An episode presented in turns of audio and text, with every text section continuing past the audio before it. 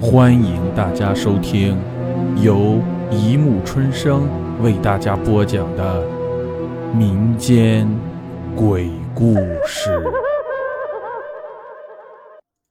第一百六十三集《怨女》上。深夜，天空阴沉，无星无月。刘洋踏着醉步推开了别墅的院门，一道闪电劈空而过。就在这一刹那，他的目光触及房顶时，分明看见房顶站着一个女人。女人对着他狞笑。刘洋惊得一屁股坐在地上。瞪着眼睛望着漆黑的房顶，然而，房顶漆黑一片，哪里还有什么女人？刘洋浑身打颤，哆里哆嗦的想要站起来，突然，背后伸过一双苍白的手，游走在他的脸上。他想叫，喉咙里却只发出啊啊的声音。一缕长长的头发从他的头顶慢慢的垂了下来，紧接着，一张血肉模糊的女人脸慢慢的出现在他的眼前。这张脸仿佛被压路机碾过一般，两只眼睛已掉出眼眶外，一张严重变形的嘴巴一张一合，鲜血不断的从嘴里涌出来。突如其来的恐惧使刘洋的脑神经彻底崩溃，惨叫一声，眼前一黑，昏了过去。当小王听到一声凄惨无比的叫声时，猛地转身，他手里紧握着警棍，既紧张又害怕。就在此时，一阵急促的手机铃声响起，在寂静的夜晚听起来异常刺耳。小王精神本来就在高度紧张中，猛然听到铃声，吓得他差点跌倒。待判定是自己的手机时，他才定了定神，刚想去掏手机，手伸到半空，突然停了下来。右手突自强烈颤抖着，因为他突然想起来，晚上妻子打来电话，他们讲到一半他的手机就没电，自动关机了。没电的手机也能打通吗？他浑身一震，手机的铃声更加急促地响着。小王被动地接起电话，电话那头传来吱吱的声音。小王冲着手机大声叫着：“喂，喂！”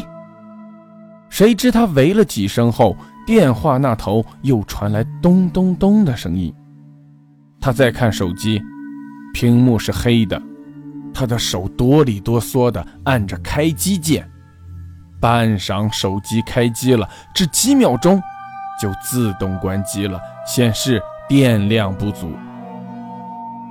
他瞪着手机想，今夜的事太蹊跷了，似乎预示有什么事将要发生。但他的职责所在，必须得巡视完整座别墅区，才能回到值班室。走着走着，他忽然感觉周围好像有一双眼睛在盯着他，这让他很不自在。就在这时，迎面走来一个人。小王揉揉眼，看清是 B 座的刘先生，一个大公司的行政助理，非常有钱。可今天，刘先生走路的姿势怎么这么怪呀？而且刚看见他回家，怎么还要出去？小王不及细想，赶紧快步上前，同刘先生打招呼问好。刘先生表情呆滞，一脸死气沉沉，走路的样子像是喝了很多酒。他没有像以往一样向小王打招呼。甚至没有看他一眼。小王愣愣地退后一步，有些尴尬地站在一边。就在这时，天空划过一道闪电，瞬间的光亮让小王看见刘先生的身后紧紧贴着一个头发凌乱的女人。他刚想大叫，只见那个女人冰冷的、令人毛骨悚然的眼睛死死地盯着他。小王不敢和女人的眼睛接触，连连后退几步，踉踉跄跄的撒腿就跑。凌晨，A 市刑侦大队聚集着所有探员。昨晚市里发生了一件诡异的凶杀案，一个四十岁左右的男人惨死在别墅区的花园处，死得相当恐怖，连法医都说不出人是怎么死的。只能根据尸体旁的血迹，初步推论是死者的肚子从里面爆炸开来导致死亡。连云是刑侦大队的队长，大学毕业后，他选择进了警校。如今十年过去了，他从参加工作到现在，手上破过的案子不计其数，但是从来没有像今天这件案子一样毫无头绪。他眉头紧锁地看着法医初步断定的死亡原因：肚子从里面爆炸，这怎么可能？连云首先询问案件的目击者，别墅区的保安小王，但是他看到疯疯癫癫、一会儿哭一会儿笑的小王时，不得不失望地叹了口气，心想最后一丝希望也没有了。就在这时。小王突然指着房间的上空，恐怖的大叫：“他他来了，他来了！”连云和办案的警官抬头看时，小王猛地起身，撞在了办公桌上，血流了一地，人当时就没气了。一阵忙乱，连云紧皱着眉头，心情异常低落，案件陷入了僵局。连云在警局忙了整整一天。侦破的工作毫无进展，他拖着疲惫的身躯回到了家。十年的警察生涯，微薄的收入，使他依旧住在这栋灰黑的老式楼房。面对着漆黑的楼道，他用力地跺了一下脚，迟疑了一瞬，才想起楼道的灯早就坏了。楼道是封闭的，光照不进来。没有楼道灯，即使是白天也会乌黑一片。连云并不害怕，他心里细细琢磨着这件案子，慢慢向五楼走去。来到家门口，手伸进裤兜里去找开门的钥匙，可是翻了半天也没找到。这时候，楼道里传出了轻轻的脚步声，他突然有一种很冷的感觉。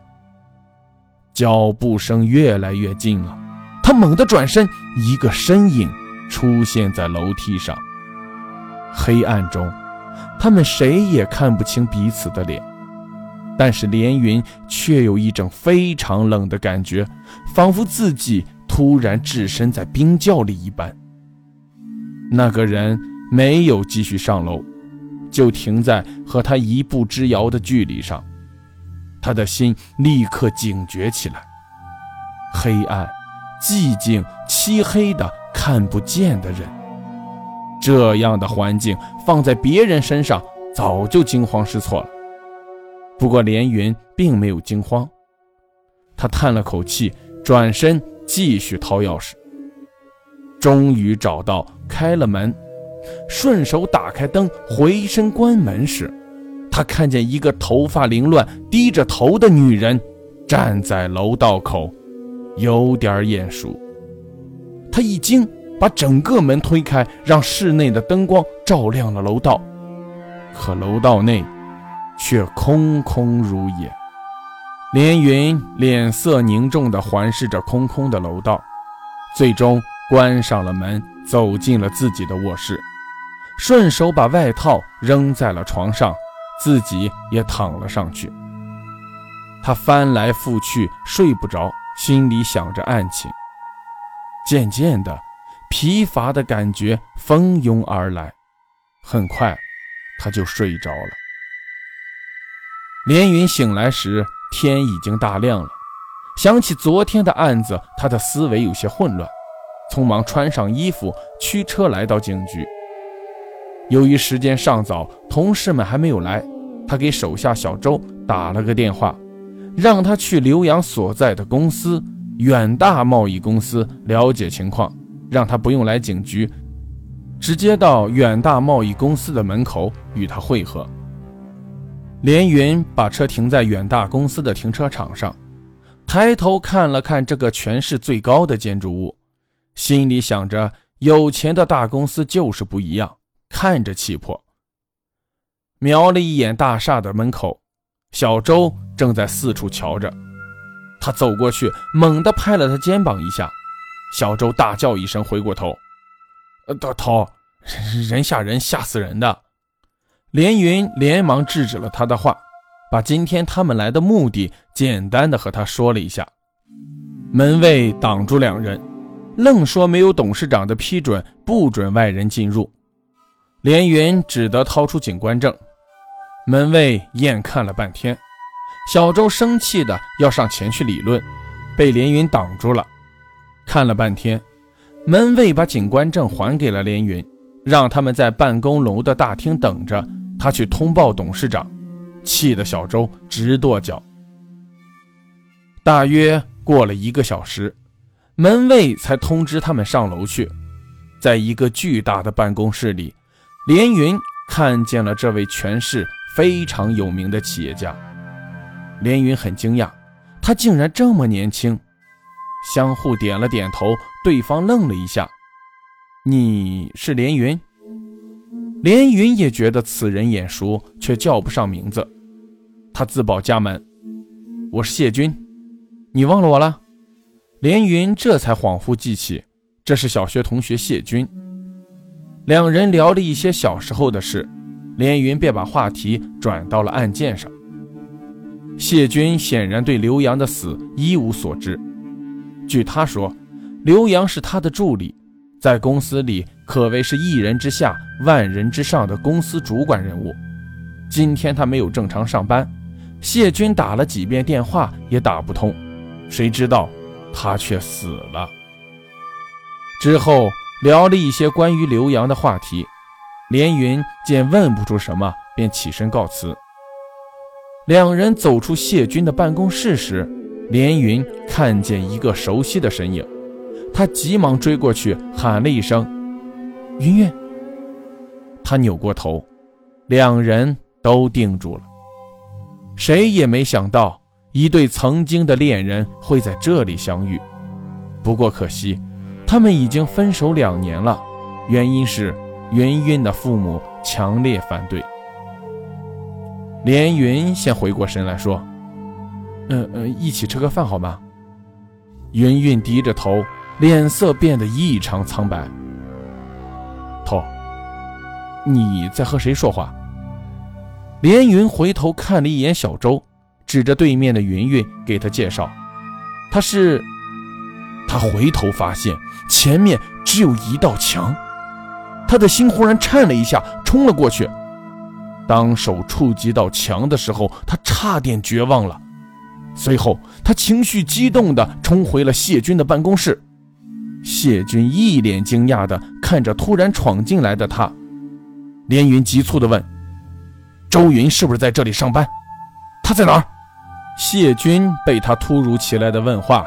弄得不知所措，有些磕巴地说：“周云，周周云，呃，他是在这里上班，但是他这几天失踪了，没来上班，也没有打电话给公司。”说完，白着一张脸，神情有些不自然的看着连云。连云深深的看了谢军一眼，片刻间恢复了以往的镇定，说：“啊，真抱歉，嗯，不打扰了。”说完。头也不回的带着小周走了出去。路上，连云脸色凝重，一言不发。他让小周先回警局，说他有事要办，便独自走了。好了，故事播讲完了，欢迎大家评论、转发、关注，谢谢收听。